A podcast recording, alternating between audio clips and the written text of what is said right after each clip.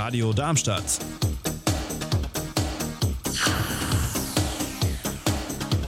Radadadada.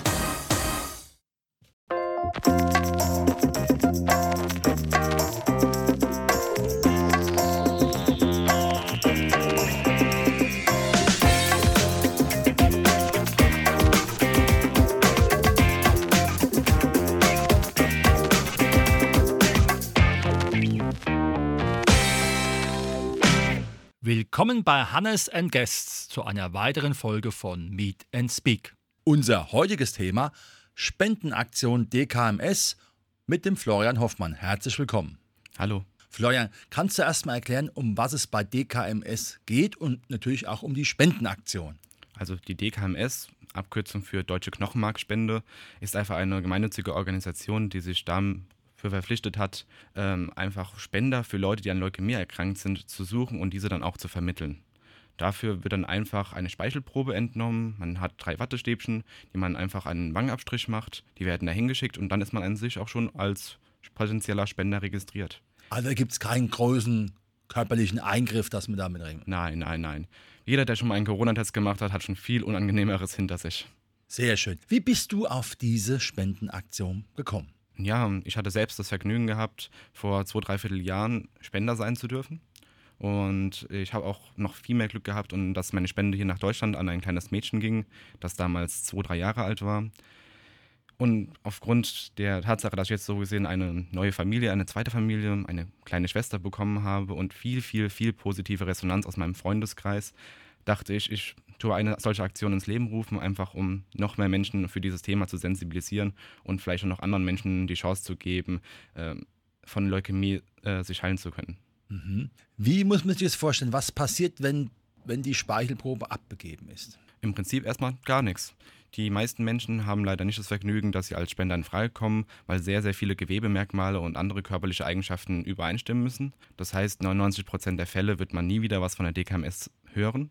Für die Leute, die dann so gesehen in die Auswahl kommen, für die bedeutet das dann erstmal noch eine Blutprobe abgeben für eine weitere Typisierung. Und wenn man dann als endgültiger Spender ausgewählt ist, heißt es dann entweder eine periphere Stammzellspende oder eine Knochenmarkspende.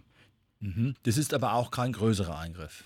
Äh, ja und nein. Also die periphere Stammzellspende kann man sich vorstellen wie eine Dialyse für Nierenerkrankte. Man ist dann einfach an eine Art ähm, Blutspendemaschine angeschlossen, die dann Stammzellen einfach aus dem Blut herausfiltert und dann das gewaschene Blut wieder in den Körper hineinfügt. Die Knochenmarkspende ist wiederum eine kleine Operation. Ich glaube, die hat jetzt insgesamt nur 30 Minuten oder eine Stunde gedauert, also sehr kurz, leider unter Vollnarkose.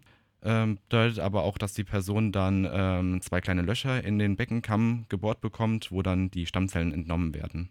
Mhm. Ist aber auch die bessere Methode, beziehungsweise die hochwertigere Methode, Stammzellen zu entnehmen.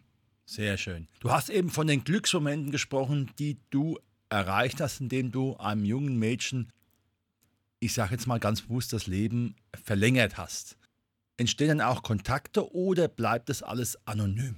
Also es ist so geregelt in Deutschland, dass die ersten zwei Jahre nur anonymer Kontakt haben dürfen.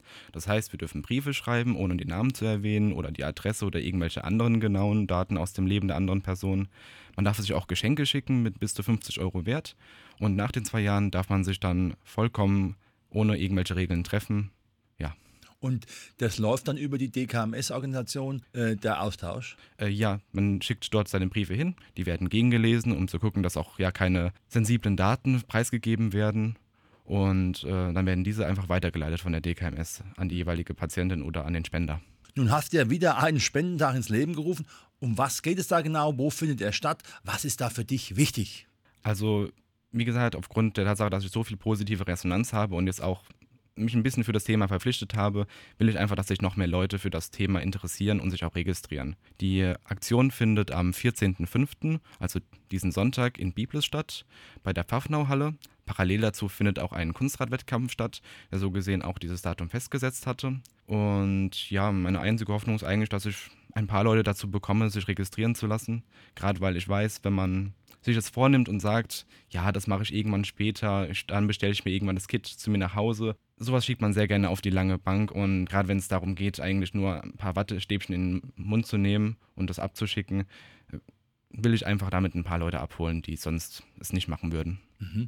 Ist es dann so, dass es jeder selber machen muss oder nimmst dann du die Probe? Nee, nee, jeder hat so gesehen, also ich kann selbst die Probe nehmen, wenn es verlangt wird, aber jeder darf auch einfach selbst die Wattestäbchen in den Mund nehmen und da muss niemand irgendwie in den Mund von einem anderen rumfummeln. Wunderbar. Was ist dein Wunsch in Bezug auf diese Aktion? Also der schönste, äh, die schönste Sache, die passieren könnte, ist, wenn aufgrund von meiner Aktion einfach ein Spender gefunden wird. Das wäre an sich schon das Beste. Wenn es allein schon dazu ist, dass eine weitere Person nur in Frage kommt, Stammzellspender zu sein, das wäre auch schon gut. Na gut, überprüfen lässt sich das leider im Nachhinein nicht.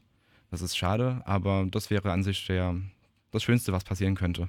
Und ansonsten hoffe ich einfach auf Aufmerksamkeit für dieses Thema, dass Leute bewusst werden, dass es nicht viel Arbeit ist, wirklich überhaupt gar keine Arbeit ist für einen selbst als Spender, jemand anderem das Leben zu verlängern. Ein sehr schönes Abschlusswort. Das war heute unser Interview zum Thema DKMS-Aktion mit dem Florian. Jetzt am Sonntag im Biblis. Herzlichen Dank, dass du da warst. Ich habe zu danken.